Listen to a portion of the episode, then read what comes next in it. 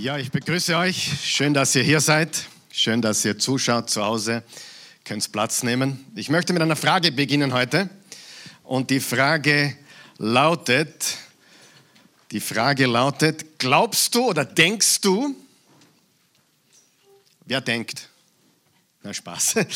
Denkst du, dass du reich bist? Wer glaubt, dass er reich ist? Okay. Okay, gut, gut. Wer glaubt, dass er arm ist? Okay. Diese Frage war idiotensicher. Beide Antworten sind richtig. Und wir wollen heute sprechen über wahren und falschen Reichtum. Es gibt zwei Arten von Reichtum, es gibt zwei Arten von Armut und das Ganze ist extrem paradox, wie wir heute sehen werden. Aber wir setzen heute fort in unserer Serie, die heißt Fake. Und es ist der vierte Teil. Und es geht darum, dass wir unterscheiden wollen zwischen Dingen, die echt sind und Dingen, die fake sind oder falsch sind. Wir haben in der ersten Woche gesprochen über echte und falsche Weisheit. Sehr wichtige Botschaft. Viele Menschen in dieser Welt, auch unter uns Christen, halten sich für sehr klug, sehr weise, sehr gescheit. Und daher sind sie Narren, sagt uns die Bibel. Und es gibt eine göttliche Weisheit, es gibt eine irdische Weisheit. Genauso haben wir gelernt, gibt es eine echte Güte oder Gerechtigkeit, die nur von Gott kommt. Und dann gibt es eine Selbstgerechtigkeit oder eine falsche Güte oder falsche Gerechtigkeit. Das war das Thema der zweiten Woche.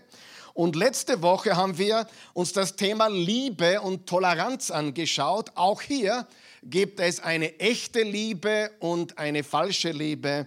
Eine Toleranz, die ist gut, wenn wir es in Liebe tun, wenn wir Menschen achten und schätzen für das, wer sie sind. Aber gleichzeitig haben wir gesagt, ist Toleranz, wenn wir alles zulassen, überall zuschauen, etwas sehr Liebloses ist. Und heute geht es um Reichtum. Beginnen wir in Matthäus 5, Vers 3. Da steht folgendes in der Bergpredigt, in der ganz berühmten Bergpredigt von Jesus. Da steht, wie glücklich, unterstreicht er das gleich einmal, glücklich oder glückselig. Das ist eine der ganz großen Seligpreisungen. Und Jesus sagt, wie glückselig sind die, die begreifen, unterstreicht ihr begreifen, wie arm sie vor Gott sind. Sie gehören dem Himmelreich an. Also wir sehen hier deutlich, es ist gut, wenn wir vor Gott arm sind, wenn wir uns vor Gott demütigen, wenn wir erkennen, dass wir vor Gott nicht bestehen können, denn diese Menschen gehören dem Himmelreich an. Wenn du Erlösung empfangen möchtest, dann musst du einmal erkennen, dass du ein Sünder bist, dass du vor Gott nicht bestehen kannst, dass du vor Gott arm bist, dass du nichts hast, egal wie reich du bist in dieser Welt, du hast nichts, womit du bestehen kannst vor unserem himmlischen Vater. Du musst also arm werden, damit er dich beschenken kann. Macht das Sinn? Sehr, sehr wichtig. Und was mir sehr gefällt, ich höre den Wind blasen bis da rein, ja auch? Der bläst heute, ja. Äh, ich hoffe, es verbläst uns nicht herinnen. Aber was mir hier so auffällt, ist, sie gehören dem Himmelreich an. Und ich habe mir fünf Minuten vor Beginn der heutigen Botschaft oder des Gottesdienstes noch Folgendes notiert. Entscheidend ist nicht, sag einmal nicht, noch einmal, nicht. Entscheidend ist nicht, was dir gehört. Entscheidend ist, wem du gehörst. Ist das nicht gut? Ist das nicht gewaltig? Entscheidend ist nicht, was dir gehört. Entscheidend ist das, wem du gehörst. Das steht in diesem Vers. Egal wie reich du bist, egal wie vermögend du bist, egal wie viel äh, Immobilien besitzt oder egal was auch immer dir gehört, das ist nicht entscheidend. Was dich wirklich reich macht, ist, wem du gehörst, wessen du bist. Und das ist so unendlich wichtig. Heute geht es um Reichtum. Wahrer und falscher Reichtum. Bist du wirklich reich oder bist du einer Lüge aufgesessen? Und wir schauen uns jetzt an, was unser Herr und Meister, unser Jesus gesagt hat im Lukas Kapitel 12. Und wir gehen da so acht, neun Verse gemeinsam durch und werden uns anschauen, was Jesus sagt zu wahrem und falschen Reichtum. Und er sagt im Vers 13, Lukas 12, Vers 13, da rief einer aus der Menge, Meister oder Lehrer, sag doch meinem Bruder, dass er das väterliche Erbe mit mir teilen soll. Stell das bildlich vor, Jesus ist gerade mitten in einer Predigt, so wie ich jetzt. Er lehrt gerade und wahrscheinlich war eine kurze Pause oder Jesus hat einmal länger Luft geholt und einer zeigt auf und sagt, er rief aus der Menge, er rief aus der Menge, Lehrer, Meister, Rabbi, sag meinem Bruder, dass er das väterliche Erbe mit mir teilen soll. Stell das bildlich vor. Jesus lehrt, jemand unterbricht ihn, ein Zuhörer, und will Hilfe bei der Schlichtung eines Familiendisputes oder eines Erbstreites. Ist das nicht lustig? Ich meine, wenn du nur eine Chance hättest, dem Herrn Jesus eine Frage zu stellen oder eine Bitte, was wäre sie? Oh, bitte hilf mir endlich, meinen Bruder zur Vernunft zu bringen, dass er, mein, dass er sein Erbe, dass er unser Erbe mit mir teilt. Hey, Jesus, schau, das ist unfair. Seht ihr, was da abgeht? Ein Kampf, ein Familienstreit, ein Konflikt. Und das ist extrem wichtig, weil das sieht man sofort, was das Erste in seinen Gedanken war. Und du brauchst gar nicht so, so äh, schauen. Ich glaube, viele von uns haben öfters das Materielle oder das Irdische oder Physische auf der Birne als das Himmlische das Geistliche. Und Jesus hat eine sehr interessante Antwort. Im Vers 14 geht es weiter.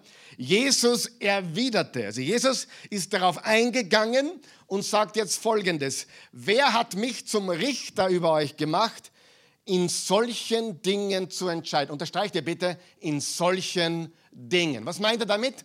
Was meint er mit solchen Dingen? Er meint hier ganz klar und deutlich irdische Dinge. Erbstreitereien, finanzielle Angelegenheit. Ich bin nicht da, um Erbschlichter zu sein oder euer Mediator zu sein in Dingen, die das Irdische betreffen. Ich bin da, um euch eine geistliche Botschaft zu bringen. Und wenn du die Verse vorher liest, den Kontext liest, hat Jesus eigentlich über den Heiligen Geist, also über geistliche Dinge gelehrt. Und jetzt kommt der daher und sagt, du Meister, wenn ich dich schon was bitten darf, bitte, hilf uns oder hilf meinem Bruder, einsichtig zu werden, das Erbe mit mir zu teilen. Wer weiß, dass das stimmt? Erbstreitereien haben schon viele Familien zerrissen. Ja? Finanzielle Dinge haben schon viele zum Scheidungsrichter gebracht. Stimmt es? Ich muss immer schmunzeln, darf man ja nicht drüber. Es ist interessant, wenn Schicksalsschläge passieren in einer Ehe, in einer Familie, vor allem finanzielle Dinge wie Bankrott oder Konkurs oder Pleite, Insolvenz. Meistens, ich habe schon oft erlebt, dass kurz darauf auch die Beziehung, die Ehe flöten geht. Richtig?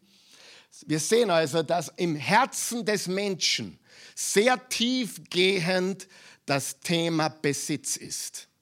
Ja oder nein? Es geht immer ums Geld.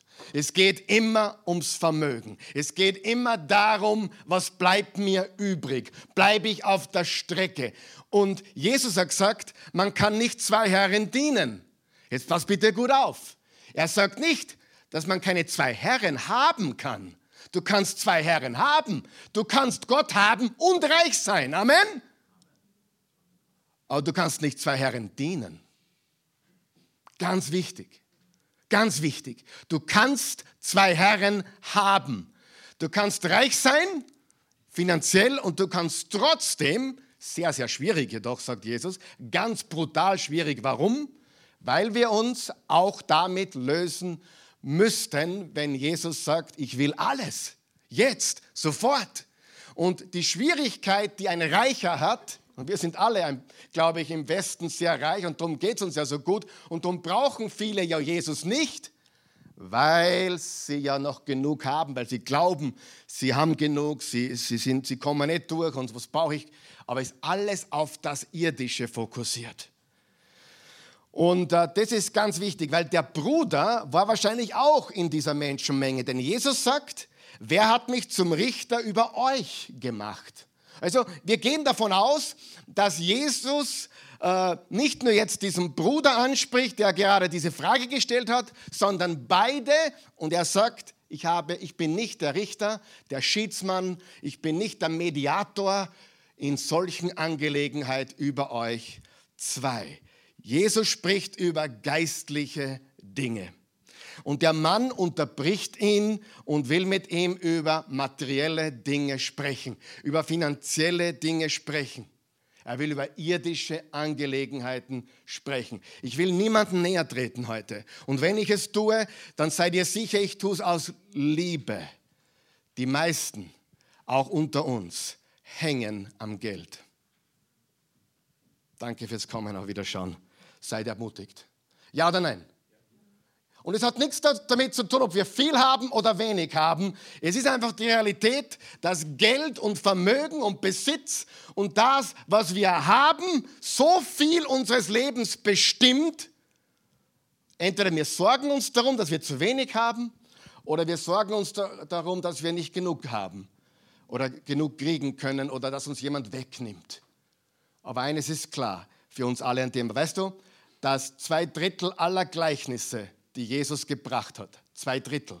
Also mehr als die Hälfte mit Geld und Vermögen zu tun haben. Warum glaubst du, ist das?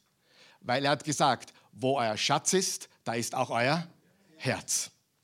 Wo dein Schatz ist, dann ist dort ist auch dein Herz. Und ich sage dir von ganzem Herzen, das ist eine der wichtigsten Botschaften überhaupt im Christentum. Weil wo du wirklich stehst, zeigt nicht, was du sagst. Wo du wirklich stehst, zeigt auch nicht, wie oft du in den Gottesdienst kommst. Wo du wirklich stehst, sagt uns dein Bankkonto. Ja oder nein? Es ist die absolute Wahrheit. Und wir müssen verstehen, wenn wir Jesus in unser Leben lassen, dann ändert sich unsere Perspektive vollkommen vom irdischen auf das himmlische. Noch einmal, will Gott uns segnen? Ja. Will Gott, dass es uns gut geht? Sicher, warum nicht? Will Gott, dass wir ein Leben führen, wo wir genug haben für uns und noch ein Segen sein können für gute Werke, für sein Reich zu bauen? Amen. Will er das? Definitiv. Aber wir dürfen nicht daran hängen. Und die Antworten Jesu haben immer das ist so interessant. Die Antworten Jesu haben immer mehr mit der Wurzel zu tun als mit der Frucht. Der Nikodemus, wer kennt die Geschichte von Nikodemus im Johannes 3? Ja, wo er gesagt hat, hey Meister, du bist ein großer Lehrer. Und er wollte beginnen mit ihm über theologische Dinge zu sprechen. Und das war ein Pharisäer, ein hoher Geistlicher in dem Judentum. Und Jesus sagt zu ihm, Nikodemus, du musst von neuem geboren werden. Er hat gar, keine, gar nicht seine Frage beantwortet, sondern er hat seine wahre Frage beantwortet. Nämlich, was in seinem Herzen ist, die Motive, die, die Jesus anspricht. Du willst eine Antwort auf deine irdische Frage und Jesus sagt, ich rede mit dir über deinen inneren Zustand. Dein Problem ist nicht, dass du mehr Wissen hast, dein Problem ist, dass dein Herz am falschen Fleck ist. Und ich sage es nochmal, es gibt nichts, sag's noch, nichts, absolut nichts, was so eng mit dem Herzen zusammenhängt, wie das, was du besitzt.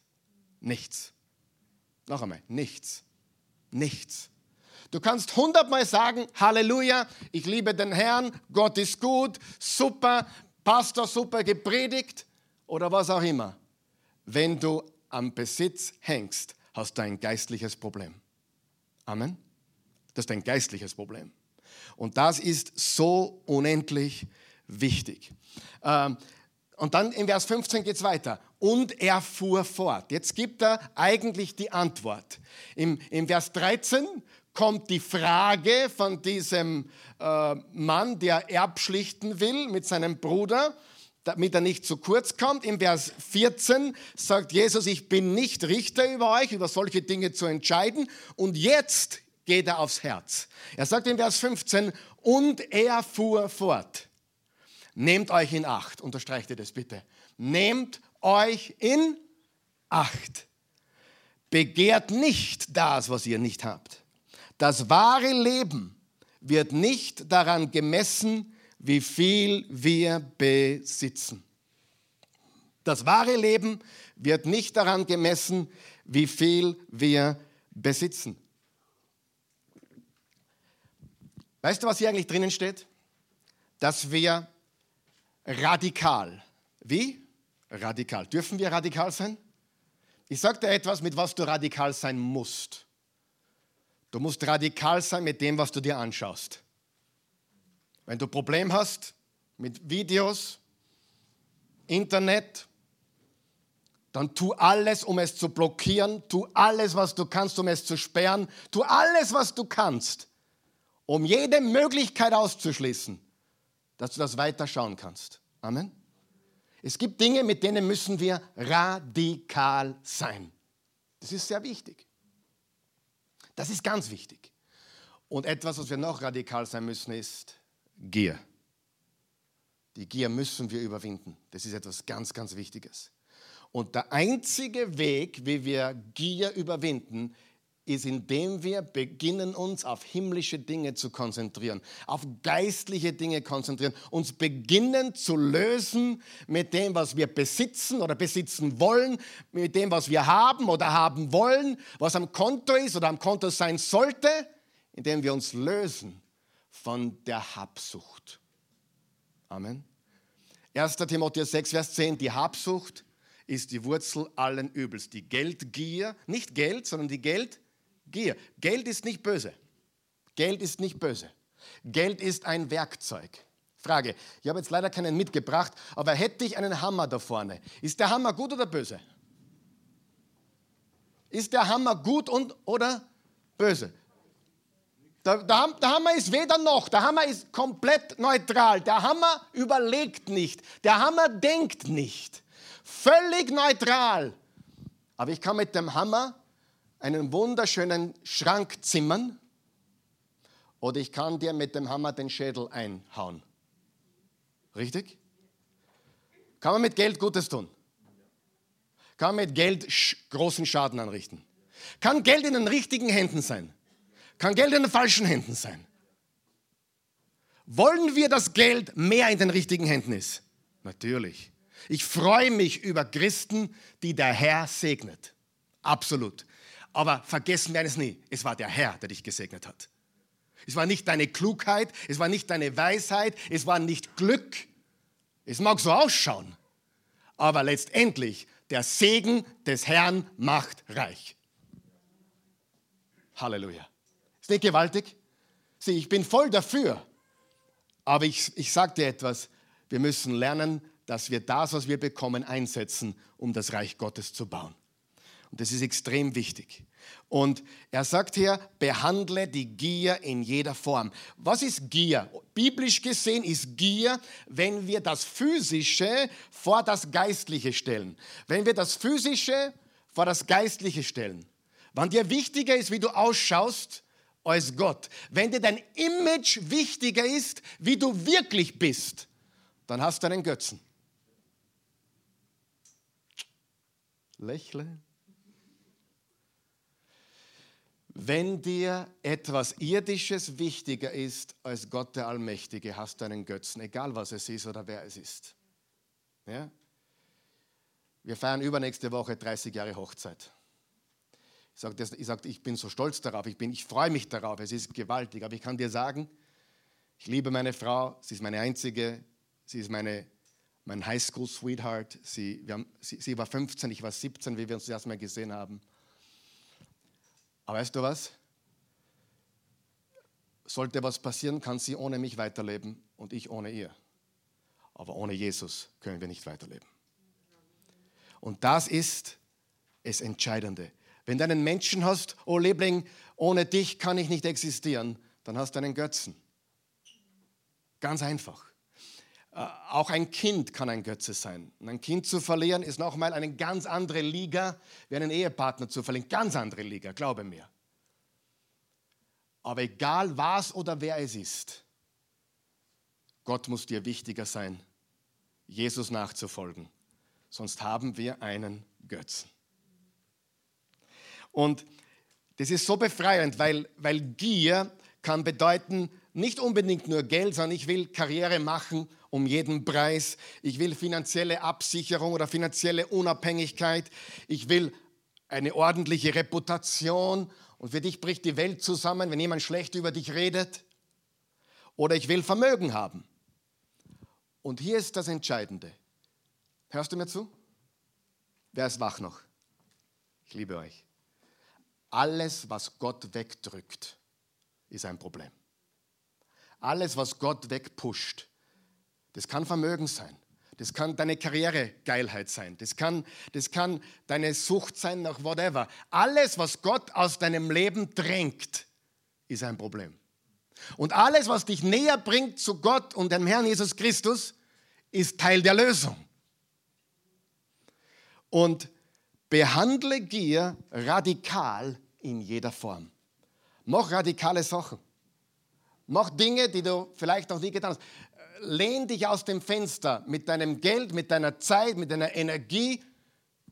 Wer glaubt, wer, darf ich ganz ehrlich sein? Wer könnte auch mehr beten wie Fernsehen oder, oder was immer, YouTube, Netflix, keine Ahnung. Ja, weißt du, manchmal trifft es mich wie gestern zum Beispiel. Gestern war ein wunderbares Fußballspiel im Fernsehen, Pokalspiel. Fünf Tore in einer Halbzeit, das gibt es ja kaum.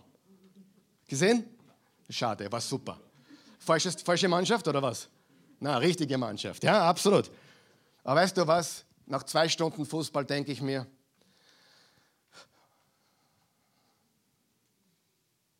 hätte ich auch was anderes tun können, richtig? Gott ist nicht gegen Fußball, um Himmels Willen. Ganz im Gegenteil, hat Fußball geschaffen. Halleluja. Aber die Frage ist nur, wo sind meine Prioritäten?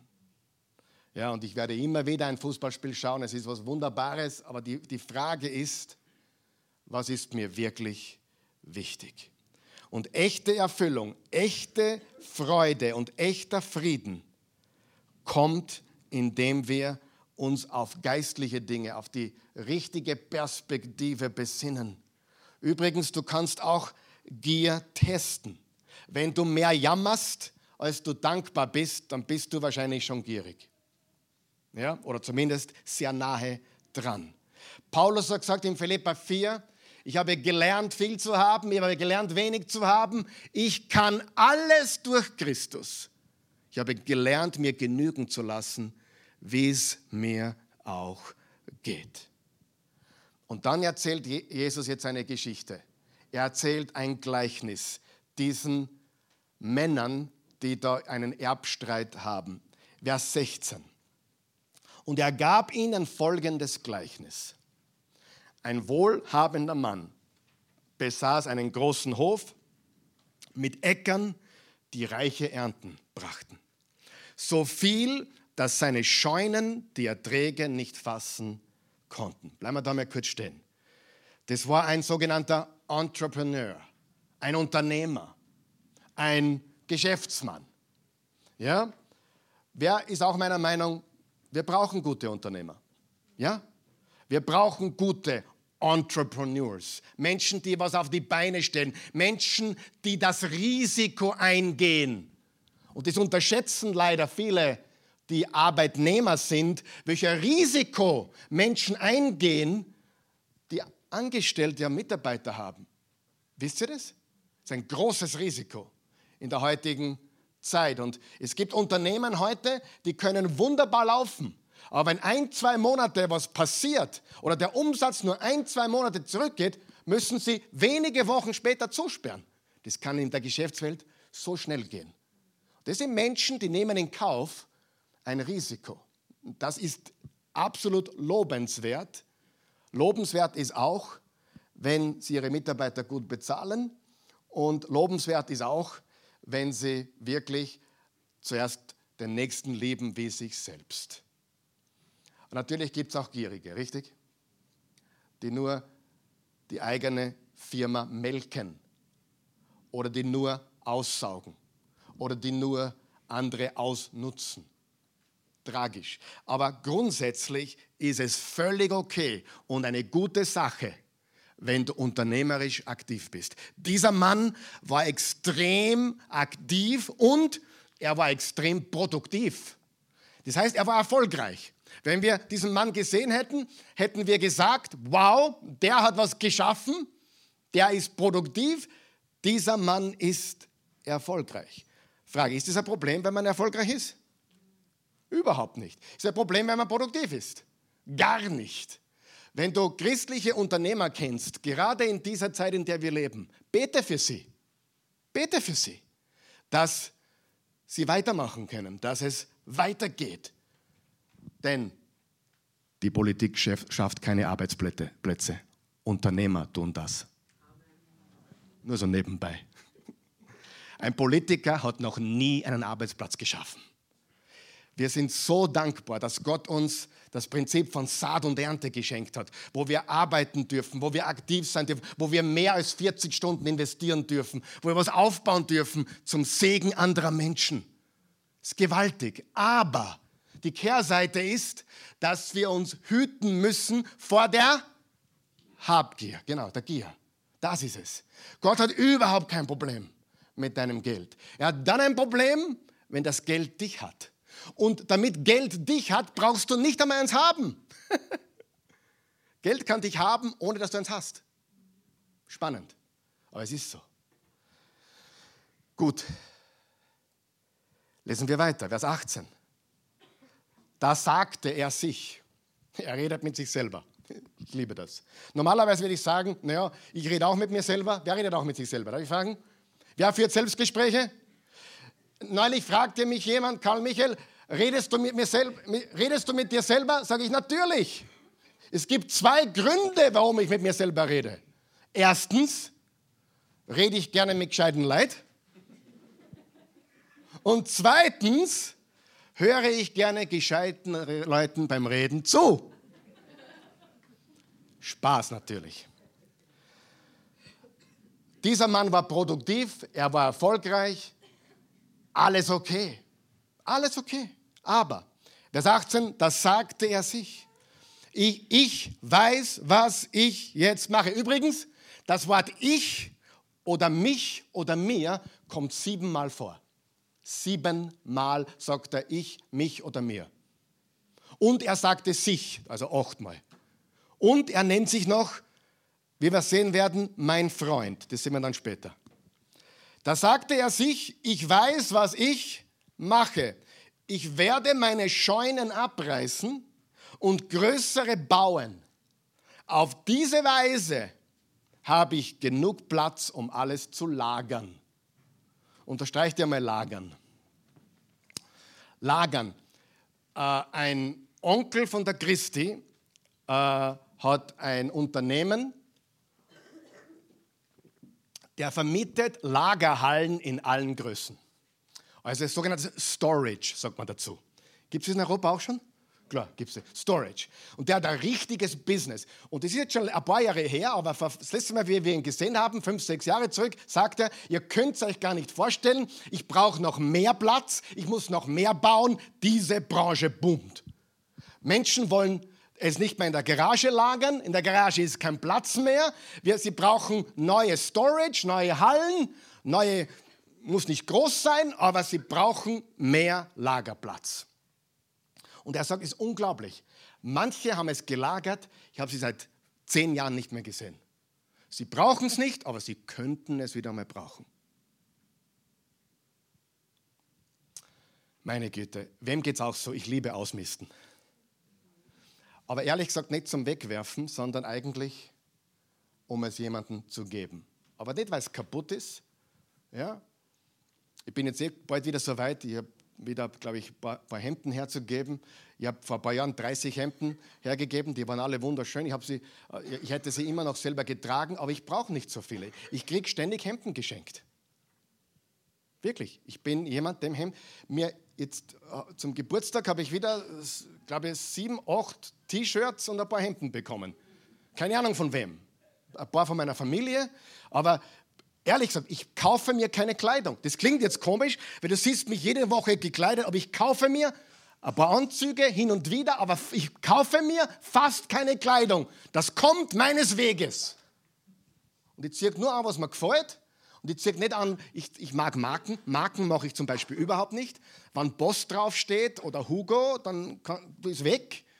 Das will ich nicht. Ich, du wirst einmal habe ich, hab ich gemerkt, ah, das ist eine Marke. Habe ich dann eingesteckt, dass der sieht. Ja?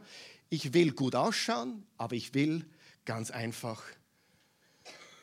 Was habe ich jetzt eigentlich erzählt? Wurscht, egal. Ich wollte damit nur sagen, schenk nicht her, was du eh nicht mehr brauchst oder was, schenk nicht her, weil es kaputt ist, sondern wenn du was gibst, dann schau, dass es richtig ist. Ja? Ich habe zum Beispiel meine Hemden, die waren gebügelt und die waren fertig, dass jemand andere anziehen kann. Ja? Und ich sage das nicht, um anzugeben, ich sage das nur deswegen, dass du verstehst, es ist wichtig, auszumisten. Es ist wichtig, dass wir nicht alles lagern und festhalten, sondern, hey, ich gebe dir einen Tipp. Wenn du was sechs Monate nicht braucht hast, sind die Chancen 95 Prozent, dass du das nie wieder anschaust. Ja oder nein? Das ist Faktum. Und wenn ich mir überlege, okay, das könnte ich wirklich noch brauchen oder das könnte ich wirklich aufheben für Kinder oder Kindeskinder, alles klar. Aber wenn ich gar nicht weiß, für, für wen oder für was, dann gehen wir es lieber her, oder? Weg damit. Aber die Menschen wollen alles festhalten. Sie wollen alles gierig festhalten. Und er, dieser Mann, hat gesagt, ich weiß, was ich mache. Ich werde meine Scheuern abreißen und größere bauen. Auf diese Weise habe ich genug Platz, um alles zu lagern. Und dann, unterstreicht bitte und dann. Und dann werde ich mich zurücklehnen. Oh, du armer du. Ich werde mich zurücklehnen und mir sagen, mein Freund. Wer hat auch schon mal zu sich selber gesagt, mein Freund? Ja, ich, mich, meiner, mir, wir vier. Oh, ich bin mein bester Freund. Ich reiße alles ab, baue größere Scheunen, dann habe ich genug Platz, dass ich alles lagern kann. Und ich werde mich zurücklehnen und zu, und zu mir sagen, mein Freund, du hast für Jahre genug eingelagert. Genieße das Leben, iss und trink und sei fröhlich. Genieße das Leben. Freunde, ich kann euch gar nicht sagen, ich kenne mehr als auf eine Hand passt, mehr als auf zwei Hände passt. Menschen, die mir persönlich gesagt haben, sie freuen sich schon so, wenn endlich dieser neun bis fünf Arbeitstag oder acht bis fünf, wenn ich endlich in Pension gehe. Ich freue mich schon so auf die Pension. Sie haben keine, kein weiteres Jahr nach der Pension gelebt, waren sie schon weg. Ich kenne einige solcher Fälle. Woher willst du wissen, wie viel Zeit du noch hast? Es kann morgen vorbei sein. Es kann heute noch vorbei sein. Richtig? Und die Wahrheit ist, kommt ein ganz wichtiger Satz. Im Augenblick deines Todes sind alle deine Währungen entwertet. Ich kann mich noch erinnern, zur Zeit, wo es noch die Schillinge gab. Und wir waren, glaube ich, in Italien oder Kroatien, keine Ahnung, irgendwo. Ich glaube, es war Italien. Da hatten die noch Lire keine Papiere, Lehre. Keine Ahnung. Reinhard Fendrich, Song, cooler Song. Ja, wie auch immer. Auf jeden Fall gab es, und ich hatte nur Schilling eingesteckt. Und ganz ehrlich, ich wollte mir nur ein Eis kaufen. Und die wollten meine Schilling nicht annehmen. Ich habe vergessen, Geld zu wechseln. Ich glaube, es war ein Feiertag oder was oder ein Sonntag und nirgendwo gab es eine Bank, die offen hat. Kreditkarten waren noch nicht so wie heute, so, so, so, es war 90er Jahre oder was. Aber was der mit Schilling in Italien damals, Lehre, no chance. Ich meine, ich hätte mir gedacht, hey, wenn du mir, mir einen guten Kurs anbietest, kannst du bei mir mit alles zahlen, ja? Gehe am Montag auf Bank, so würde ich denken. Aber die meisten denken nicht so. Ich konnte mir mit meiner österreichischen Währung in Italien wirklich nichts kaufen. Musste warten bis zum nächsten Tag. In dem Moment, wo du hier abdankst, ist deine Währung Euro, Dollar, Schweizer Franken, was auch immer, Yen, was immer deine Währung ist, in einem Augenblick nichts mehr wert. Komplett entwertet. Ja oder nein? Du kannst dir nichts mitnehmen. Das klingt so wie ein Floskel, aber wer weiß, dass es wahr ist. Und je länger wir leben, umso mehr merken wir, dass das so real ist, weil wenn du älter wirst, ich glaube, einer meiner Söhne hat gesagt vor ein paar Tagen, äh, Daddy, jetzt werde ich immer älter und es scheint immer schneller zu gehen. Ich glaube, es war der Gideon, irgendwer war es, keine Ahnung. Oder was der Raffi. Wir haben also eine Diskussion gehabt. Nicht stimmt. Und glaubt mir das? Wo sind meine 50er plus? Da, äh, da ist ja keine 50er plus. Ähm, aber wer von euch weiß, es, es geht, die Zeit rennt. Und letztendlich kommt man drauf, was habe ich wirklich auf meiner Himmelsbank? Nicht, was habe ich auf der Oberbank oder Bank Austria oder Bank America oder Bank Jugoslavia oder welcher Bank immer. Was habe ich auf meiner Himmelsbank? So unendlich wichtig. Iss, trink und sei fröhlich. Sein Traum. Was war sein Traum? Das, was du heute überall in Instagram und Facebook siehst. Ja? Live your dream. Werde finanziell unabhängig. Richtig? Hat das schon schon mal gehört? Live your dream. Komplette Unabhängigkeit. Und er ordnete diesem Traum alles unter. Was ist das Problem? Ist das okay? Live your dream, lebe deinen Traum. Das ist ein großes Problem. Oh, aber das sagen doch alle. Ich gehe auf jedes Motivationsseminar. Alle sagen, lebe deinen Traum. Und ich sage dir, pff, Quatsch. Don't live your dream. Lebe Gottes Plan. Lebe Gottes Absicht. Lebe Gottes Willen. Dein Reich komme, dein Wille geschehe. Pfeif auf deinen Traum. Gottes Plan ist viel, viel besser und größer als dein Traum. Sein Traum war finanzieller, finanzielle Sicherheit, finanzielle Unabhängigkeit und Ruhestand. Was ist das Problem? Wir lesen weiter. Vers 20, wo das Problem liegt. Aber Gott, das ist das Problem. Aber Gott ist ein großes Problem. Oder das Beste, was dir jemals passieren könnte, richtig? Wer sagt, oh, mein Leben, aber Gott kam in mein Leben? Ja? Aber wer sagt, okay, bei dem war es aber ein Problem, aber Gott sagte zu ihm, wie dumm von dir. Oh, das darf man doch gar nicht sagen, oder? Äh, die Lutherbibel, glaube ich, sagt, oder Elberfelder, du Narr, du Narr. Wo, wo haben wir den Narren in der Bibel schon gelesen? Den Sprüchen Salomos zum Beispiel. Oder im Psalm 14, Psalm 53, der Tor oder der Narr, der Dummkopf spricht in seinem Herzen, es gibt keinen Gott. Aber Gott sagte zu ihm, wie dumm von dir. Du wirst heute Nacht sterben noch. Noch heute Nacht wirst du sterben. Und wer wird dann das alles bekommen? Ich habe einen Onkel, den ich sehr, sehr schätze. Er war Bürgermeister, er war Bankdirektor, wunderbarer Mann, guter Katholik, gläubig an Jesus, wirklich ein guter Mann. Hat sich so auf die Pension gefreut, so auf die Pension. Drei Wochen hat er noch Bürgermeister oder schon zurückgelegt, Jahre vorher, er wollte nicht mehr, er wollte nur mehr Bank, er war, hat runtergefahren. Und drei Wochen noch, die letzten Tage auf der Bank, Bankdirektor, Müllviertel.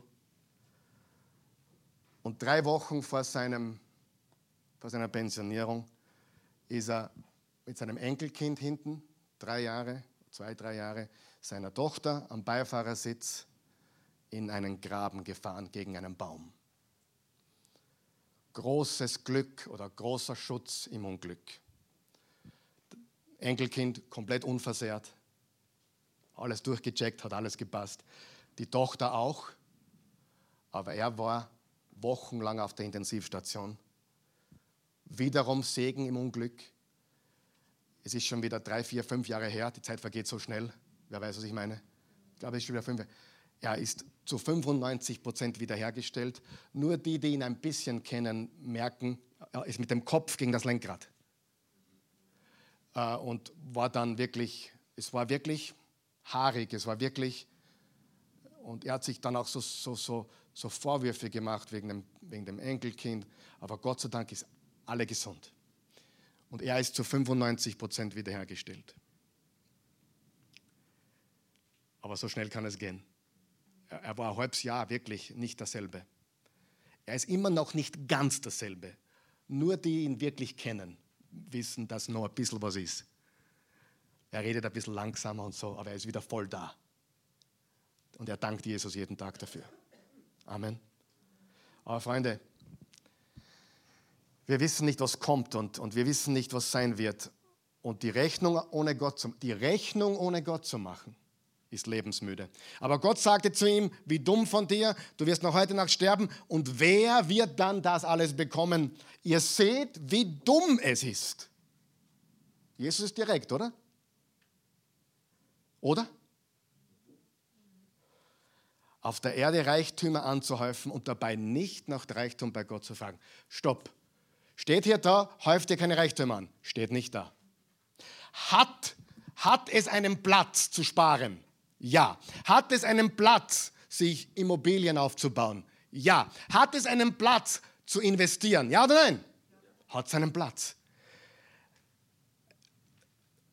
Wie dumm es ist, auf der Erde Reichtümer anzuhäufen und dabei, sag mal und dabei, und dabei nicht nach Reichtum bei Gott zu fragen. Das ist das Problem. Das ist, das ist eine gewaltige Fehleinschätzung. Er hat falsch kalkuliert. Er hat einen Rechenfehler begangen. Eine Fehlberechnung. Und jeder Unternehmer weiß, wenn du einen Rechenfehler hast in der Kalkulation, kann das das Unternehmen kosten. In dem Fall hat es ihm das Leben gekostet. Er ist von etwas ausgegangen. Er hat etwas angenommen. Und so viele tun das heute. Und so viele, darf ich das liebevoll sagen, von euch tun das heute. Von uns tun das heute. Wir verschieben das auf morgen. Manche sagen, für Gott nehme ich mir später Zeit, wenn überhaupt. Aber für Gott nehme ich mir später Zeit. Gott ist was für alte Leute. Und wenn die Gnade Gottes eh so groß ist, dann habe ich eh Zeit. Und das wissen wir nicht. Das wissen wir nicht. Diese zwei Wörter, unterstreich sie dir, aber Gott, müssen immer Teil unserer Rechnung sein, Teil, Teil unserer Gleichung, Teil unserer Kalkulation. Diese beiden Worte, aber Gott, können alles verändern. Frag jeden, der auf dem falschen Weg war und Jesus kennengelernt hat, der wird sagen, aber Gott. Mein Leben war in die falsche Richtung unterwegs, aber Gott durch Jesus Christus und seine Gnade hat mich gerettet. Aber wir müssen auch verstehen, wenn wir Gott ignorieren, hast du mich gehört? Wenn wir Gott ignorieren, kommt auch der Tag, wo über uns gesagt wird, aber Gott. Und diese beiden Worte können alles verändern. Diese beiden Worte sind so wichtig, aber Gott oder Gott aber. Noch einmal, Wirtschaften hat seinen Platz, Geld verdienen hat seinen Platz, investieren hat seinen Platz. Aber, was war sein Problem? Bitte gut aufpassen. Er tat es ohne Gott in die Rechnung mit einzubeziehen. Sie im Alten Testament gab es den Zehnten. Schon mal gelesen von Zehnten? Aus meiner Sicht ist das ein gutes Prinzip auch für heute noch. Absolut. Aber in Wirklichkeit gilt heute der Zehnte nicht mehr als, als bis zum letzten Kommastrich muss ich meinen Zehnten, sondern Gott, dir gehört alles. Alles. Mein ganzer Körper, mein ganzes Denken, mein ganzes Geld, und dann ist dir und mir überlassen, wie viel ich wirklich gebe, aber ich denke auf jeden Fall, dass die 10% eine sehr, sehr gute Regel sind. Aber ich habe noch nie einen Taschenrechner hergenommen, sondern wir geben aus freudigem Herzen. Amen. Nicht, weil wir müssen, sondern weil wir Gott lieben und weil wir wissen, aber Gott Er ist dem, dem alles gehört. Dein Leben gehört ihm. Dein Körper gehört ihm. Deine Kinder gehören ihm. Deine Familie gehört ihm. Für die, die es nicht wissen, die Oase ist nicht Eigentum von Karl Michael. Das ist sein Werk. Und er muss schauen, dass der Laden rennt. So ist es. Also bitte, ich möchte auch euch Unternehmer ermutigen, euch Geschäftsleute, bleibt dran, aber baut nicht euer eigenes Reich, lasst uns Reich Gottes bauen. Im 1. Timotheus 6 steht, wahrer Glaube und die Fähigkeit, mit wenigem zufrieden zu sein, sind tatsächlich ein großer Reichtum. Schließlich haben wir bei unserer Geburt nichts in die Welt mitgebracht und wir können auch nichts mitnehmen, wenn wir sterben. Deshalb wollen wir zufrieden sein oder genügsam sein, solange wir nur genug Nahrung und Kleidung haben. Menschen, die reich werden wollen, Menschen, die reich werden wollen, geraten nur in Versuchung und verstricken sich in so viele dumme und schädliche Wünsche, dass sie letztlich ins Verderben und in ihren eigenen Untergang stürzen. Denn die Liebe zum Geld ist die Wurzel aller möglichen Übel. So sind manche Menschen aus Geldgier vom Glauben abgewichen und haben sich selbst viele Schmerzen zugefügt und vielen anderen noch dazu. Und es gibt eine ganz besondere Stelle in der Bibel für Entrepreneurs. Die, ich nenne sie die Entrepreneur-Bibelstelle, die Unternehmer-Bibelstelle, Jakobus 4, Vers 13 bis 15. Nun zu euch, die ihr sagt, heute oder morgen wollen wir in die und die Stadt ziehen. Wir werden ein Jahr dort bleiben, Geschäfte machen und Geld verdienen. Ihr wisst doch nicht einmal, was morgen sein wird. Was ist denn euer Leben? Es ist nur ein Dampf, der kurze Zeit sichtbar ist und dann verschwindet. Ihr solltet viel mehr sagen. Sagen wir das gemeinsam jetzt. Wenn der Herr es will, werden wir leben und dieses oder jenes tun. Noch einmal. Wenn der Herr es will, werden wir dieses oder jenes tun. Gott hat nichts dagegen, dass wir Visionen haben, Pläne haben, Ziele haben, Träume haben. Aber letztendlich müssen diese Träume ihm übergeben werden. Er soll die Führung unseres Lebens haben. Er soll in unserem Leben regieren und herrschen. Halleluja. Gehen wir nochmal zurück zu Vers 21 von der Lukas-Stelle, aus einer anderen Übersetzung, nämlich aus der Einheitsübersetzung, da steht folgendes. So geht es einem, so geht es einem, der nur für sich selbst, unterstreicht das bitte, nur für sich selbst. Nur für sich was? Selbst. Sind zwei Dinge, wenn du Geld hast. Zwei Dinge, wenn du ein Verwalter bist. Zum einen Gottes Reich bauen und zum anderen Menschen Gutes tun. Liebe den Herrn, deinen Gott, von ganzem Herzen und deinen Nächsten wie dich selbst. Wenn du Geld hast, hast du die Verantwortung, dass du Gott gibst, was ihm gehört, und dass du Menschen Gutes tust, soweit es dir möglich ist, dass du ein Geber bist. So geht es einem, der nur für sich selbst Schätze sammelt, aber bei Gott nicht reich ist. Bei Gott nicht reich ist. Wer möchte bei Gott reich sein? Darf ich fragen? Bei Gott reich sein. Absolut. Je mehr du dir deiner Sterblichkeit bewusst bist, umso anders werden deine Prioritäten. Im Psalm 90, Vers 12 hat Mose gesagt, lehre uns bedenken, dass wir sterben werden, damit wir ein weises Herz bekommen. Interessanter Vers in der Bibel, oder? Mach uns bewusst, dass wir sterben, damit wir weise werden. Mit 25 habe ich nicht so gedacht. Ich war unverwüstlich. Ich war unsterblich. Ich war nicht nur Kali Katastrowski, sondern auch Kali der Unsterbliche. Die Christi hat mich immer genannt Invincible, unverwüstlich. Ja, und das war Ego, das war, das war Stolz, das war Überheblichkeit. Amen. Aber Leben lehrt uns Dinge. Das Leben ist sehr temporär auf der Erde. Das Leben, der Tod ist auch kein Punkt. Der Tod ist ein Beistrich.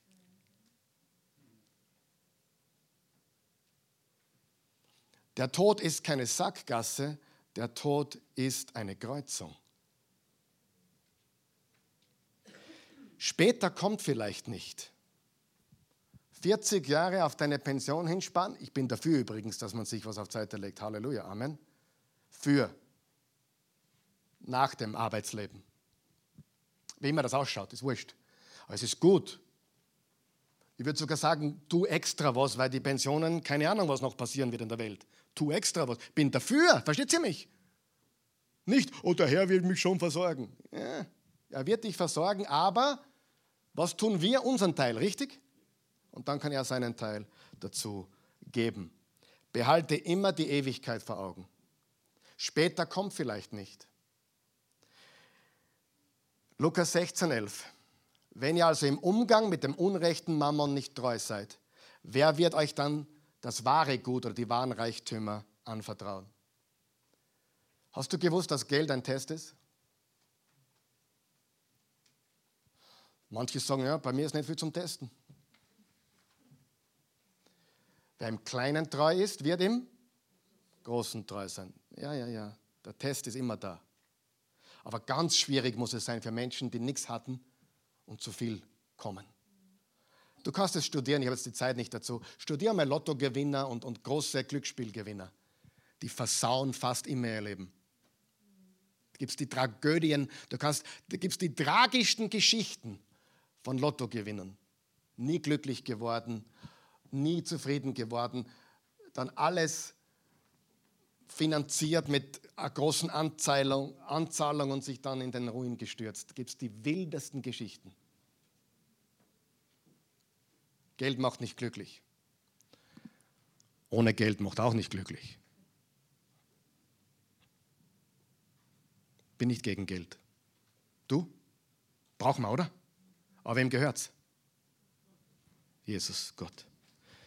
Mir rennt die Zeit davon, aber ich möchte euch noch ganz kurz, werden vielleicht die nächsten Wochen mehr darauf eingehen, was sind die geistlichen Reichtümer?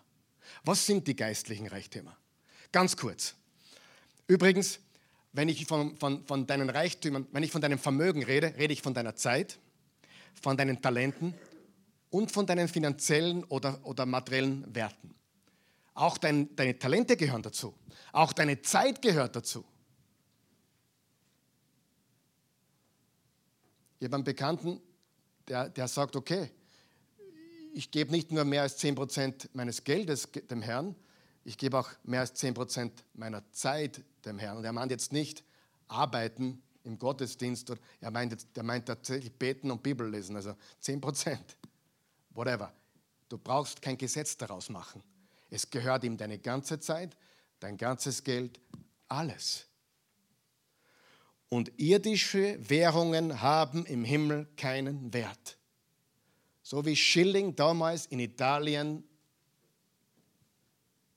mich nicht weitergebracht haben.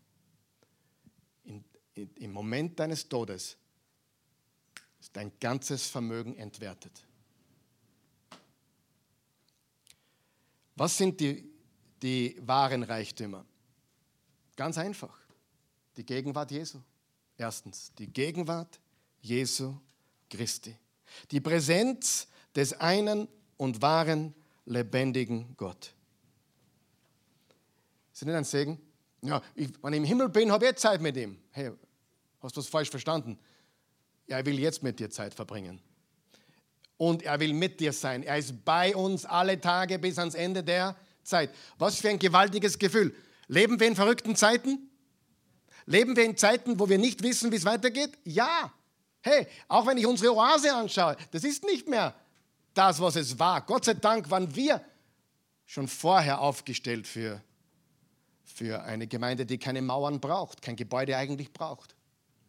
Letztendlich. Aber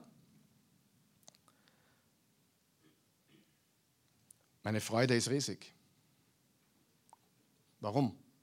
Ich weiß, er ist mit mir egal was kommt. Die Gegenwart Jesu Christi. Zweitens, einiges wird euch jetzt überraschen, was echte, echter Reichtum ist. Immer mehr werden wie Jesus. Immer mehr werden wie Jesus. Du bist nicht Jesus, ich auch nicht. Aber was sollten wir anstreben? Jesus Ähnlichkeit. Richtig?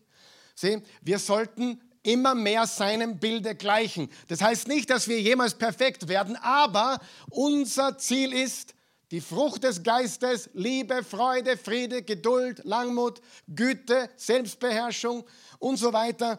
Die Frucht des Geistes, immer mehr werden wir Jesus. Ich glaube von ganzem Herzen, die reichsten Menschen im Himmel werden die sein, die auf Erden Jesus immer ähnlicher wurden.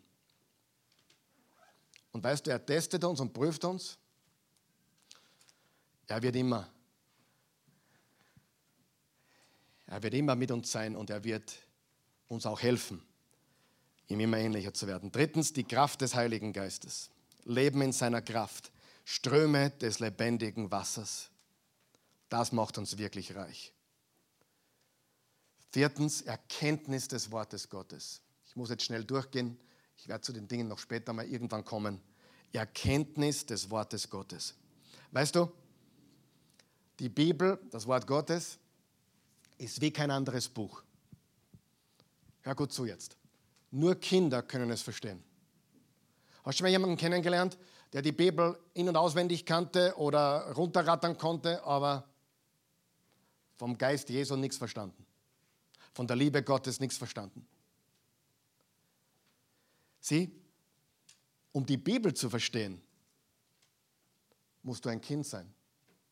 Wenn ihr nicht werdet wie die Kinder. Du musst in Demut leben. Und ganz ehrlich, ich liebe euch und ich liebe das, was hier passiert. Und ich bin so stolz auf viele.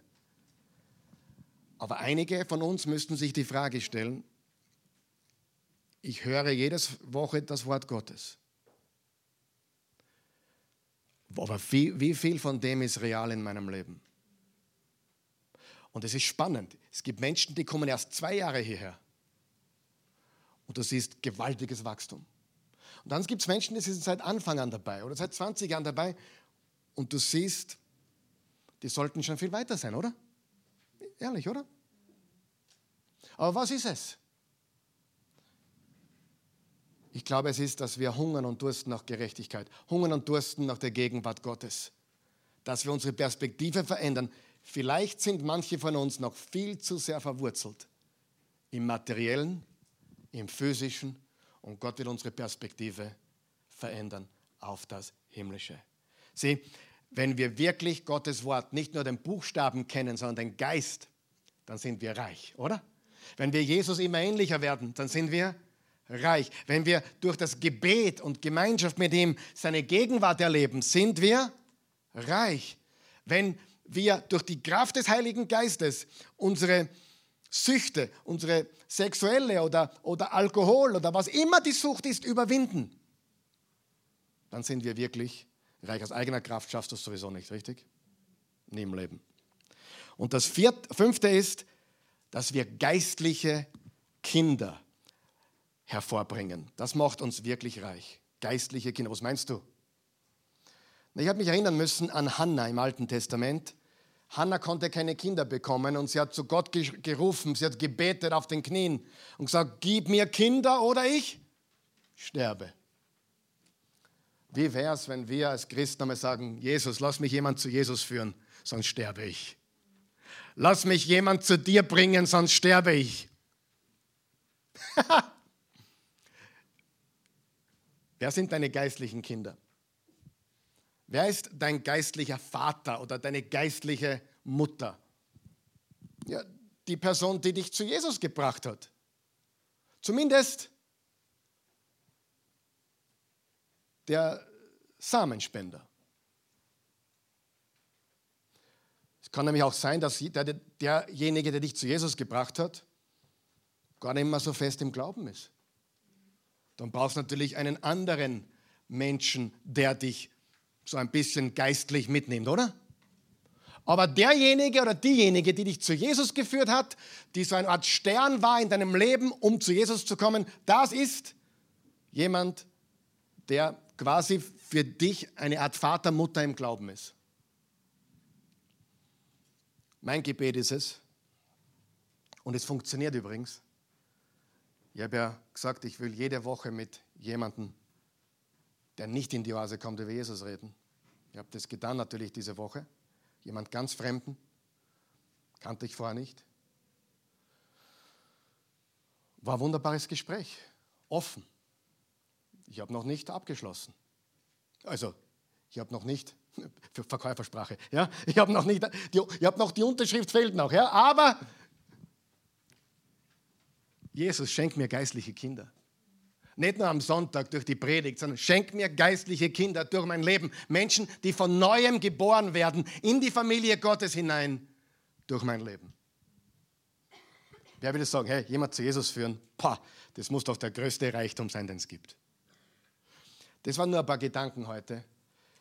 Die Gegenwart Jesu Christi macht dich reich. Immer mehr werden wie Jesus Christus macht dich reich.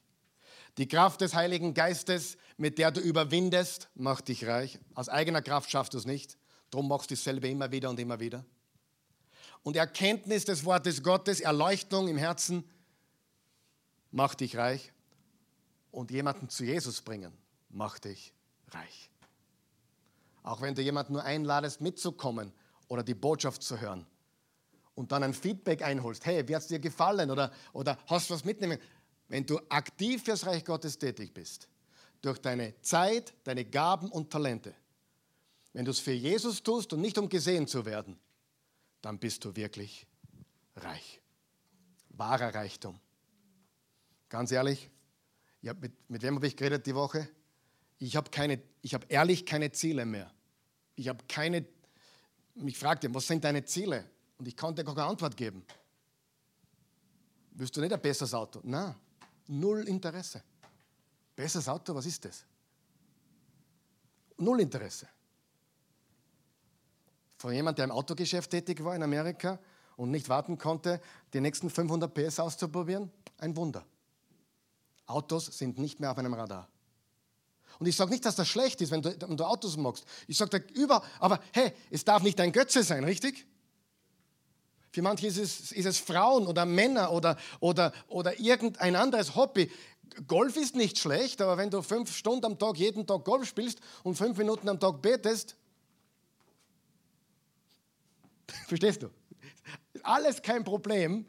Wir dürfen Hobbys haben, wir dürfen Spaß haben, aber er muss Nummer eins sein.